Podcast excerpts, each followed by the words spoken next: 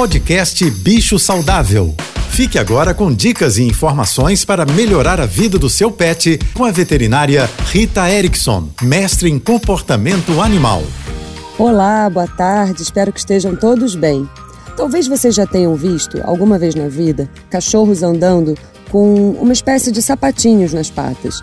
E muitas vezes as pessoas são extremamente julgadas por optarem por usarem esses sapatinhos nos cães. É claro que é um acessório muito desconfortável, nada natural para os cães, mas em algumas situações eles podem sim ser úteis.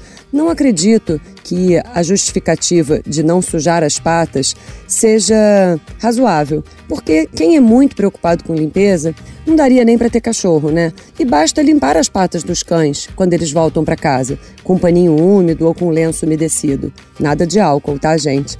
Mas é possível que se o seu animal tiver algum problema, alguma lesão, alguma ferida na pata, ele se beneficie sim dessa botinha, desse sapatinho.